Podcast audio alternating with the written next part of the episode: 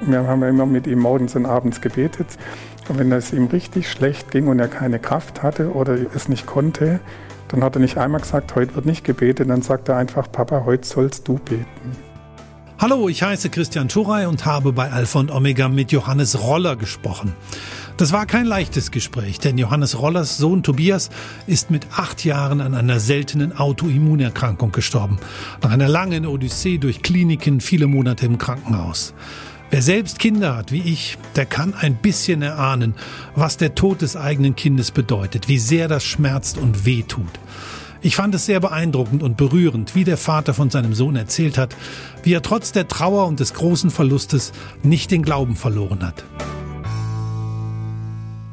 Hallo, herzlich willkommen bei Alpha und Omega Kirche im Gespräch. Sonnenfarben vom traurig schönen Leben mit Tobias. So haben wir die nächste halbe Stunde überschrieben. Tobias ist ein kleiner achtjähriger Junge aus Tübingen, der an einer sehr seltenen Autoimmunkrankheit leidet. Er hat schon kurz nach der Geburt seinen Weg durch die Krankenhäuser angetreten, antreten müssen. Da hat man zuerst gesucht nach der Ursache dieser Krankheit und später hat man die Krankheit dann behandelt. Doch die Krankheit war nicht zu besiegen. Tobias ist dann mit acht Jahren gestorben und seine wichtigsten Lebensstationen fasst ein kleiner Film kurz zusammen. Ja, auch wenn man nur diese wenigen Bilder sieht, ahnt man, was für ein traurig schönes Leben das mit Tobias war was es heißt, ein traurig schönes Leben mit Tobias. Zu Gast im Studio bei mir ist Tobias Vater, Johannes Roller, der auch ein Buch über Tobias und das Leben mit Tobias geschrieben hat. Das steht bei uns hier auch auf dem Tischchen. Sonnenfarben heißt es auch. Vom traurig schönen Leben mit meinem Sohn. Herr Roller, schön, danke, dass Sie da sind und uns von Ihrem Leben mit Tobias berichten wollen, von dem Leben mit ihm und Ihrer Familie. Warum trägt das Buch den Titel Sonnenfarben? Das Buch trägt den Titel Sonnenfarben, weil der Tobias 14 Tage vor seinem Tod beschlossen hatte, ab jetzt male ich nur noch in Sonnenfarben, ohne dass wir den Grund eigentlich wussten, weil keiner zu dem Zeitpunkt wusste, dass es so schnell seinem Ende zugehen würde. Und weil er ein unheimlich fröhliches, aufgeschlossenes Kind war und einen tollen Regenbogen gemalt hatte, mit alles selber zusammengemischt, haben wir diesen Titel gewählt und er passt auch ganz gut weil der Regenbogen ist ein Symbol dafür mit Gott, dass er einen neuen Bund macht, nachdem bei der Sintflut ja etwas äh, oder die Menschen um, umgekommen sind und bei ihm ein Stück weit ähnlich. Er ist gestorben und nach dem, durch diesen, diesen Regenbogen praktisch dann ins Paradies gekommen. Tobias ist 2017 an seiner Krankheit gestorben. Wie schwer ist es Ihnen gefallen, dieses Buch dann zu schreiben? So ein Buch schreiben ist überhaupt nicht einfach weil sie die komplette Geschichte nochmal durchleben. Sie müssen, ich hatte ja nie, nie vor, ein Buch zu schreiben. Das heißt, ich hatte kein Tagebuch geführt, gar nichts und musste dann nachträglich alle Bilder, alle Filme, alles nochmal nachschauen, die ganzen Arztberichte durchlesen, die ganzen bekannten Freunde fragen, die mit ihm zu tun hatten, um möglichst detailgetreu das wieder äh, wiedergeben zu können. Und wenn Sie das alles nochmal so exakt durcharbeiten, zieht der ganze Film an ihnen nochmal so vorbei, wie wenn sie praktisch das erleben. Und da hat es oft Tränen ge gegeben, während man dieses gemacht hat. Sie schreiben ganz vorne im Buch, wie viel Glück und Kraft Gott uns selbst in schwersten Stunden schenkt. Haben Sie das voller Überzeugung schreiben können? Doch, das konnte ich wirklich voller Überzeugung schreiben. Und ich muss sagen, ich wollte keine Minute mit ihm missen. Es war eine ganz tolle, innige Zeit, so hart und so schwer sie gewesen ist. Aber wir haben von Tobias unglaublich viel mitbekommen als, als Kind von uns. Und zum Zweiten, wie er selber mit seiner Krankheit umgegangen ist, mit was für einer Fröhlichkeit er das gemacht hat, trotz dem ganzen Schmerzen, die er hatte und diesen wirklich schlimmen Nef oder vielen schlimmen Nächten, die er hatte, hat er so eine Freude ausgestrahlt. Und es hat eine Gemeinschaft gegeben mit den Verwandten, mit vielen Bekannten, die, in Irland gab es eine Kirchengemeinde, wo die komplette Kirchengemeinde jeden Sonntag für den Tobias gebetet hat, wo ein Bekannter von uns dort war, die ihn nie gesehen hatten, nie gekannt haben und immer mich gefragt hatten, ich sollte immer Freitagabend oder Samstag eine Mail schreiben, wie es ihm gerade ging. Und es wurde dann öffentlich vorgelesen. In Oxford gab es eine Kinderkirche, die ist ganz süß sich um ihn angenommen haben, immer wieder Briefe geschrieben haben, Bilder gemalt haben. Und es war im Hintergrund wirklich eine Gebetsgemeinschaft europaweit, die sich um ihn gekümmert hat, die einem das Gefühl und die Stärke gegeben hat, das Ganze praktisch nicht nur durchzustehen, sondern von einer ganz anderen Seite zu sehen und ein ganz anders eine Kraft gegeben hat, wie das sonst unter normalen Umständen der Fall gewesen wäre. Aber man könnte doch als Eltern doch das Gefühl haben, die ganzen Gebete haben nichts genutzt. Das stimmt. Einerseits könnte man das Gefühl haben, die Gebete haben nichts genutzt, aber wir wissen ja, dass Gott einen Plan mit uns hat. Und er hat auch einen Plan mit Tobias gehabt. Und die Zeit war einfach schön mit ihm und wir zehren heute noch davon.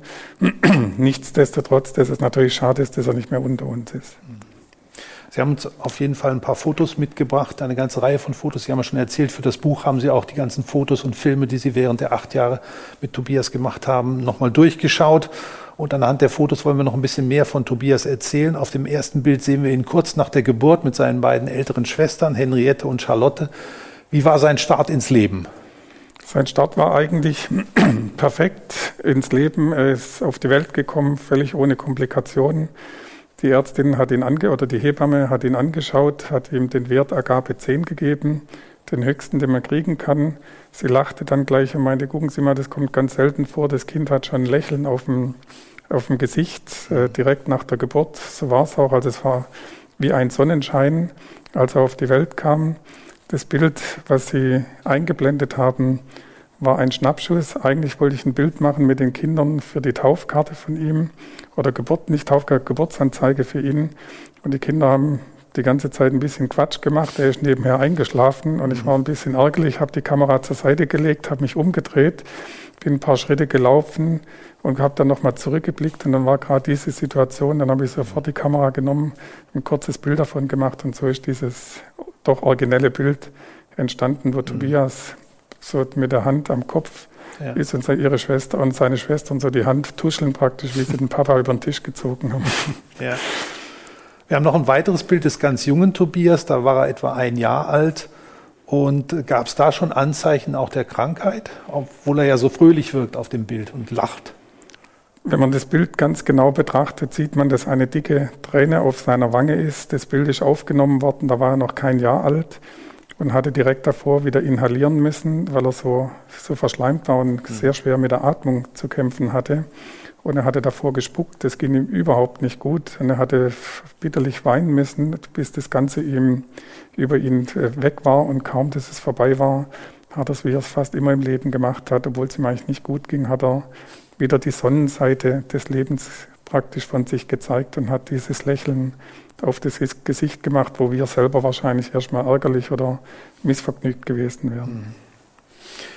Dann gibt es ein weiteres Bild mit seinen beiden Schwestern. Da sehen wir auch einen Teddybären mit Verband. Hat der eine besondere Bedeutung? Der Teddybär spielte ein, eine große Rolle in seinem Leben. Den hat er in München in der Klinik mit einem Jahr gekriegt.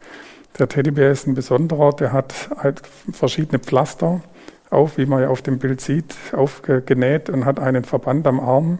Und er hat ihn später, als er sprechen lernte und, äh, und mehr sich Gedanken machen konnte, Kranki getauft. Mhm. Und dieser Kranki war bis zum Schluss bei ihm immer dabei, er hat eine ganz große Rolle in seinem Leben gespielt und hat ihn aber dann kurz vor Schluss, bevor er dann gestorben ist, zur Seite gelegt und hat es dann mit ihm abgeschlossen gehabt. Mhm.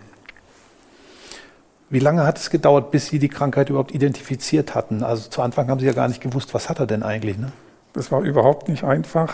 Der erste Anruf kam vom Kinderarzt an einem schönen Oktobertag und er meinte, Herr Roller, ich muss Ihnen mitteilen, wir vermuten, dass Tobias Mukoviszidose hat. Mhm. Das hat uns natürlich aus heiterem so Himmel getroffen. Ne? Genau, Muskelerkrankung. Mhm.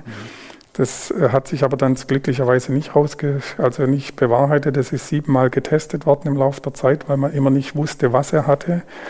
Es waren eine Krankheit nach der anderen im Verdacht, die wirklich nicht schön waren. Für uns war es natürlich immer toll, wenn dann das Negativergebnis da war. Das haben wir so, viele Krankheiten passten zu 80 Prozent, aber 20 Prozent passten nicht. Es wurde weltweit fieberhaft danach gesucht, was er hatte. Seine Proben wurden durch ganz Europa geschickt und in andere Kliniken, in andere Labors. In London hat sich ein ganz berühmter Pathologe drum gekümmert. Und es hat dann viereinhalb Jahre gedauert, bis sie schließlich herausgefunden haben, was er hatte, nämlich genau das Gegenteil, was man bis dato angenommen hatte. Man dachte immer, dass er ein ganz schlechtes Immunsystem hat und er alle Krankheiten kriegt. Er hatte die schwere Lungenentzündung, die chronisch wurde gehabt, er hat die Legionellen in der Klinik sich geholt. Wirklich alles, was man kriegen konnte. Und dann haben sie herausgefunden, nach viereinhalb Jahren, es ist genau das Gegenteil. Sein Körper ist so aggressiv, dass der Körper sich praktisch von innen heraus selber zerstört. Natürlich eine schlimme Diagnose, wenn man die erfährt das, als Eltern. Das war nicht einfach. Haben Sie dann gehört, was ist die heilbar? Was, wie waren die Aussichten oder was haben die Ärzte gesagt? Also kann das geheilt werden oder? Zu dem Zeitpunkt haben sie sich nicht groß geäußert, ob es geheilt werden kann. Also sie haben, sie haben nicht gesagt, dass es geheilt werden kann, aber sie haben gesagt, das Positive ist, dass sie jetzt wissen, was sie mit ihm tun können und haben dann angefangen, ihm Cortison zu geben. Früher haben sie immer versucht, das Immunsystem zu stärken, was aber immer mit großen Folgen und Nebenwirkungen verbunden war. Und dann haben sie angefangen, ihm Cortison zu geben und durch dieses Cortison das Immunsystem runterzudrücken. Und das hat ihm natürlich eine deutliche Erleichterung gebracht. Er konnte, viel, er konnte dann plötzlich anfangen, zu, besser zu, zu, zu laufen, zu spielen, konnte im Kindergarten mehr machen und, und war ein anderes Kind. Abgesehen von den Nebenwirkungen, die das Cortison natürlich hat, sowohl von dem, vom Körper, dass sie halt deutlich zunehmen an Gewicht, und es ist auch leider ein wenig den Gemütszustand verändert ja. in Form des Kinder aggressiver einfach wird. Mhm. Das ändert direkt was am Wesen sozusagen. Ne? Also okay, obwohl es ja ein Medikament sein soll, das einem helfen soll und genau. hat dann doch diese Nebenwirkung, ja. Da gab es eine Geschichte beim, beim Mittagessen, zum Beispiel in der Phase, wo er sehr hoch das Cortison gekriegt hatte. Ich habe einen Löffel in der Hand gehabt, um die Suppe zu essen. Er saß rechts neben mir und fing mit einem Schlag an zu schimpfen, ich täte den Löffel falsch nehmen. Und da sagte ich, Tobi, und er sagt mir, wie ich es machen soll. Also ganz freundlich zu ihm gewesen. Und dann steigert er sich so rein und hat sich fast nicht mehr in den Griff gekriegt, mhm. dass ich praktisch den Löffel irgendwie falsch halten würde. Wahrscheinlich entweder zu weit oben oder zu weit unten, ich weiß es nicht. Mhm. Und es hat schon eine ganze Weile angedauert. Und als er fertig war und sich wieder gefasst hatte, fing er bitterlich an zu weinen und sagte, Papa, du weißt doch, ich kann nichts dafür. Mhm. Naja, wir haben hier noch ein Bild von einem Familienurlaub an der Nordsee, den Sie machen konnten. Da hat Tobias eine Plastiktüte um die Beine. Was war da passiert? Er hat sich leider von klein auf regelmäßig das, die Armchen oder die Füßchen gebrochen, insgesamt siebenmal. Mhm. Es langte, wenn er sich am Stuhl festgehalten hat und nur zurückgefallen ist auf den, auf den Hintern, auf die Windel, was ja kein, kein Kraftakt ist, dann hat er schon einen doppelten Torsionsbruch am, am Oberschenkel gehabt. Und er hatte sich da direkt vor dem Urlaub im Trampolin, ist er gesprungen, nicht, nicht weltbewegend, der konnte, hatte die Kraft gar nicht so gehabt, ist er schräg aufgekommen, hat sich gleich wieder seinen Fuß verletzt gehabt. Und, die, und das war direkt am Tag, bevor wir in Urlaub gefahren sind. Mhm. Wir sind in die Klinik gekommen, die haben ihn sofort drangenommen, weil sie ihn kannten, wir mussten nicht lange warten. Und der Radiologieprofessor war unheimlich nett, hat sich meine Handynummer aufgeschrieben, um im Urlaub öfters anrufen zu können, wie es ihm geht, um praktisch per Ferndiagnose dann eingreifen zu können. Aber es war dann auch wichtig, dass Sie den Urlaub machen, denke ich mal. Ne? das war der ja erste Urlaub überhaupt. Dann. Mhm, ja, das wäre so schade gewesen, wenn das nicht möglich gewesen wäre. Und dann haben Sie ihn einfach, um den, die, die sozusagen die Beine zu schützen vor dem Sand und so weiter, haben Sie ihn einfach in eine Plastiktüte genau, eingepackt. Genau, der, seine Haut war so empfindlich, wenn der Sand zwischen den Gips gekommen wäre. Er hat ja einen Gips dann gehabt. Ja. Und zwischen den Gips gekommen wäre, das hätte so gerieben bei ihm, dass es gejuckt hätte und den hätte man dann, dann hätte man abnehmen müssen. Ja. Also anders wäre es nicht, wäre es nicht möglich gewesen. Mhm. Und der Nordseeurlaub war für ihn halt hervorragend wegen der, wegen seiner enormen Verschleimung der Luft. Das, da hat er auch deutlich besser atmen können. Mhm. Hier haben wir noch zwei Fotos, die sich bestimmt auch in vielen Fotoalben von vielen Menschenfamilien wiederfinden. Tobias mit seinem Kaufladen und beim Schneemann bauen. Also wie viel, ich sag mal jetzt normales, unbeschwertes Familienleben war mit Tobias und seiner Krankheit möglich? Also das Bild mit dem Kaufladen, das war sein ganz, ganzer Stolz, dieser Kaufladen, mhm. den er hatte. Da hat er viele Sachen dafür gesammelt und sich immer wieder gewünscht. Das war mein Kaufladen, den ich selber als Kind hatte, den er bekommen hatte. Und er hat vor seinem Tod in dem, im, im, im Frühjahr noch für seine Schwestern für das Weihnachtsfest ganz süß, ganz kleine Fröbelsterne gebastelt mit, mit Zahnstochern, so klein wie möglich, die sie dann zu Weihnachten zum für ihren Kaufladen gekriegt haben. Das war sein, sein ganz großer Stolz, dieser Kaufladen. Und das andere mit dem Schneemann war ein Bild, da haben wir im Garten einen riesen Schneemann gebaut und den Kopf oben drauf zu kriegen, haben wir ein langes Brett hingelegt und ich habe ihn immer ermutigt, er hat ja keine Kraft gehabt, er konnte ja nicht viel machen. Tobi, du musst mir helfen, allein schaffe ich das nicht. Dann haben wir die Kugel wirklich, wie man sieht, die große Kugel bis hochgeschoben gehabt und sind gerade oben angekommen. In dem Moment fällt sie runter auf der anderen Seite und zerbricht. Und er war fast nicht zu halten. Er war so enttäuscht, dass das kaputt gegangen ist. Und wir versuchten ihn dann aufzumuntern. Und dann fing er plötzlich an, herzhaft zu lachen über das. Und wir haben es dann ein, ein zweites Mal nochmal gemacht. Das waren so auf Ihre Frage hin so Highlights, die ihm unheimlich geholfen haben. Aber so ein richtiges Familienleben war eigentlich nicht möglich. Das, die Bilder täuschen immer wieder ein bisschen weg über die Situation, die er hatte. Weil er ist ja künstlich ernährt worden. Nach, mit noch nicht mal einem Jahr hat er eine Sonde gekriegt. Er hat jeden Tag Unmengen Medikamente gekriegt. Er musste mehrmals inhalieren. Bei Nacht bin ich oft bis zu 16 Mal aufgestanden, weil er ständig irgendwie gespuckt hat, wenn er die Nahrung kam und dort sich dann verschluckt hatte mit, der, mit dem Schleim und allem. Das war, war nicht einfach. Mhm. Und trotzdem haben wir versucht, das natürlich so normal wie möglich zu gestalten. Was auch möglich war, ist, dass er mit sechs Jahren eingeschult worden ist in Tübingen. Und auf diesem Foto von der Einschulung sieht er auch richtig glücklich aus. Also er konnte trotz der schweren Krankheit in die Schule gehen. Doch, er konnte in die Schule gehen, war auch ganz, ganz stolz drauf. Das war mit durch das Cortison, dass er etwas besser hergestellt war. Und er war ganz stolz, er war extrem wissbegierig und hat sich richtig gefreut auf die Schule. Wochen vorher mit seinem Schulranzen immer rumgelaufen. Daheim hat er sich einen süßen blauen mit Fußball, mit einem Fußball und Schuhen, Fußballschuhen rausgesucht. Aber es war so, dass wir mit den Lehrern vorher schon ausgemacht haben, weil er die Kraft nicht hatte. Er konnte einen vollen Schulranzen nicht tragen. Er hat praktisch einen leeren Schulranzen gehabt, wo nur sein Vesper drin war und Einsatzbücher daheim und Einsatzbücher in der Schule. Und das Gleiche ist mit der Schultüte auf dem Bild, wo man es glücklich sieht mit der Schultüte auf dem, auf dem Bild.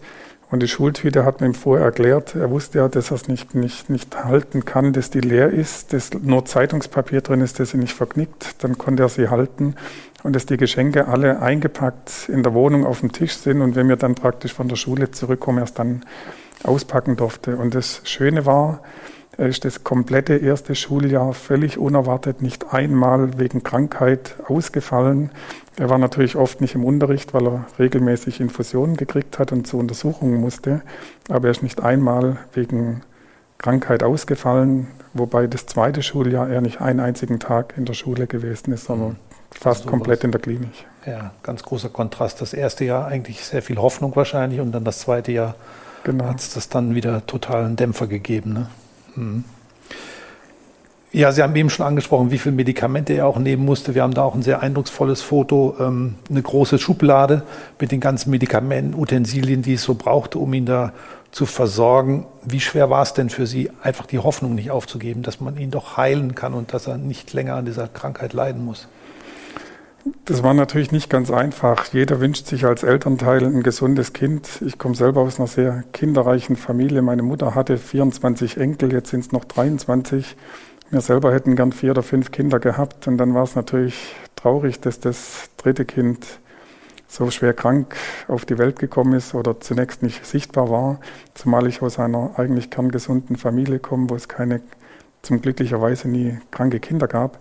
Bei der, zumindest von Geburt an war das natürlich nicht einfach, das jetzt einfach so, so anzunehmen. Wir haben aber das Beste draus gemacht. In der Bibel steht ja einem, was ihr meinem, meiner geringsten Brüder getan habt, das habt ihr mir getan. Und wir haben das so akzeptiert, dass Gott uns dieses Kind in die Arme gelegt hat und dass wir uns um das Kind praktisch jetzt entsprechend kümmern sollen. Und das haben wir wirklich mit aller Kraft, meine Frau auch ganz toll und die Schwestern wirklich rührend, wie sie sich um ihn gekümmert haben, gemacht. Im glatte Gegenteil. Ein Chefarzt vom Bodensee hatte uns geraten, als er das mitgekriegt hat am Anfang. Er und seine Frau hatten auch mehrere Kinder und eins war, ist auch sehr krank auf die Welt gekommen. Und er hat uns den Rat gegeben, er hätte es in der Klinik gelassen. Mit seiner Frau wäre heimgefahren und hätte praktisch so lange gewartet, bis aus der Klinik der Anruf kommt, dass das Kind nicht überleben würde oder nicht überlebt hat.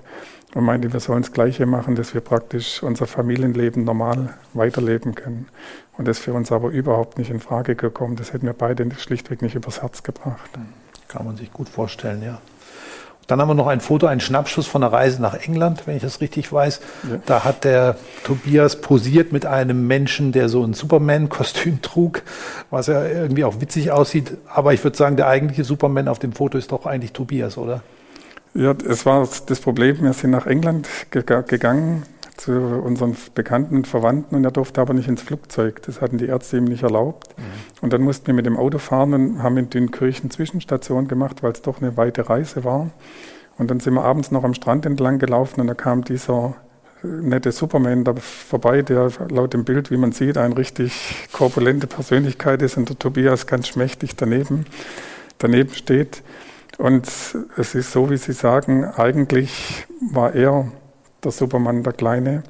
Aber es ist vielleicht ein bisschen das Spiegelbild, was in der Offenbarung steht, wo eingeladen wird zu dieser Hochzeit und die ganzen Gesunden, die eigentlich eingeladen waren, ja nicht dazugekommen sind. Und dann Gott gesagt hat, sie sollen alle von den Hecken und Zäunen praktisch holen, um dieses Hochzeitsfest zu feiern. Und es ist dort eigentlich in dem Bild auch ein Stück weit sichtbar, der kleine Tobias, der zwar geistig topfit war und, und sehr intelligent gewesen ist, aber körperlich so schwach gewesen ist, hat sich für Gott entschieden, hatte, ist den Weg mit ihm gegangen mit einem wirklich goldigen, kindlichen Glauben, unerschütterlichen, kindlichen Glauben, den er hatte mhm. und hat, und hat es praktisch dann, wenn man so will, ist seinen Weg so gegangen. Hat Tobias nie gezweifelt an Gott oder Jesus, dass Jesus ihn nicht gesund machen könnte? Das könnte er doch eigentlich. Eigentlich hätte er es können und ich habe mich, solange er so krank war, nie darüber gefragt, aber später haben wir uns auch unsere Gedanken gemacht. Aber er hat wirklich einen ganz süßen kindlichen Glauben gehabt und er hat nie, wenn es ihm richtig schlecht ging, gemurrt. Wir haben immer mit ihm morgens und abends gebetet, bevor er ins Bett gegangen ist, abends dann. Und wenn es ihm richtig schlecht ging und er keine Kraft hatte oder ihm einfach es nicht konnte, dann hat er nicht einmal gesagt, heute wird nicht gebetet, dann sagt er einfach, Papa, heute sollst du beten. Also es war ihm jedes Mal ganz wichtig, dass das Gebet praktisch ge gesprochen wird und dass er den Kontakt zu Gott hat, aber er hat nicht einmal dran gezweifelt und gesagt, will ich nicht. Und seine Lieblingsgeschichte war der Bartimäus, von dem war er unheimlich fasziniert aus diesen Kinderbüchern, wo die Geschichte dran war, weil er da praktisch auch so krank war und am Straßenrand saß und der nach blinde der blinde Bartimäus mhm. und nach Jesus praktisch auch gerufen hat, dass er kommen soll, um ihn, um ihn zu heilen. Vielleicht hat er, ich weiß es nicht, innerlich auch gedacht, vielleicht kommt Jesus zu mir, um mich dann wieder zu gesund zu machen. Aber das war die Geschichte, die ihn eigentlich im Leben am meisten fasziniert hat. Aber die Krankheit war dann doch stärker. Wir haben ein Foto hier, da rasiert sich Tobias die Haare ab, weil sie ihm ausgefallen sind von der Chemotherapie. Und ähm, dann musste er sogar im Geburtstag, Geburtstag feiern im Krankenhaus. Sieht man hier auch noch auf einem Foto. Und er hat aber auch im Krankenhaus zum Beispiel Besuch bekommen von zwei Clowns, von zwei Klinik-Clowns. Also er hat sich dann ja im Krankenhaus ein bisschen in Anführungszeichen eingerichtet und so gut es geht mit der Krankheit gelebt. Ne? Ja, das Krankenhaus war eigentlich seine zweite Heimat. Er ist ja da drin groß geworden. Als Kind lag er ja viele Monate drin. Zwischendurch immer wieder in Tübingen, München, in Freiburg war er viel. Das heißt, die Klinik, die Klinik war, war wie seine Heimat. Und das war für ihn völlig normal, wenn man gesagt hat, wir müssen wieder in die Klinik gehen, hat er nie Anstalten gemacht. Er hat am Schluss, oder, oder als er im letzten Jahr zu dieser Stammzellentransplantation kam, hat er mich nur einmal gefragt, Papa, wie lange muss ich denn da bleiben? Und er hat zu ihm nur gesagt, Tobi, das ist wie bei einer Grippe, der eine ist nach ein paar Tagen gesund, der zweite nach einer Woche, beim dritten dauert es 14 Tage. Wir können es nicht sagen, wir müssen abwarten, wie das anschlägt. Und damit hat er mich nie mehr danach gefragt in die Richtung. Und dann gab es ein wichtiges Zeichen, einen Tag im Leben von Tobias, an dem waren über Tübingen zwei Regenbögen zu sehen. Sie haben das auch als Foto mitgebracht. Was war da passiert und was haben Ihnen die Regenbögen bedeutet? Also das Foto, was man, was man sieht, ist aus dem Krankenzimmer vom Tobias rausfotografiert durch die Scheibe. Man sieht auch auf der gegenüberliegenden Seite des Gebäudes mit der Zahl von der Uniklinik Tübingen. Und wir hatten, die erste Stammzellentransplantation von Tobias hat leider nicht funktioniert. Das heißt, die neuen Zellen sind von den alten so abgestoßen worden, dass der Körper so heftig dagegen reagiert hat, trotz mehrerer Booster, die er bekommen hatte, dass man gesagt hat, dass die Ärzte vorgeschlagen haben, eine neue Stammzellentransplantation zu machen. Und sie haben uns an dem Tag zu sich gerufen gehabt, also war vorher schon ausgemacht, an dem Tag sollen wir kommen, dass sie mit uns drüber reden. Und ich hatte es dann abgelehnt, weil sein körperlicher Zustand so schlecht war, dass ich nicht davon überzeugt war, dass er das schaffen würde, weil er hätte dann eine Stammzellentransplantation mit ganz anderer, Hoch, also mit hochdosierter Chemotherapie gekriegt, mit starker Bestrahlung und allem, was wirklich richtig heftig gewesen wäre. Das hätte das körperlich nicht mehr durchgehalten.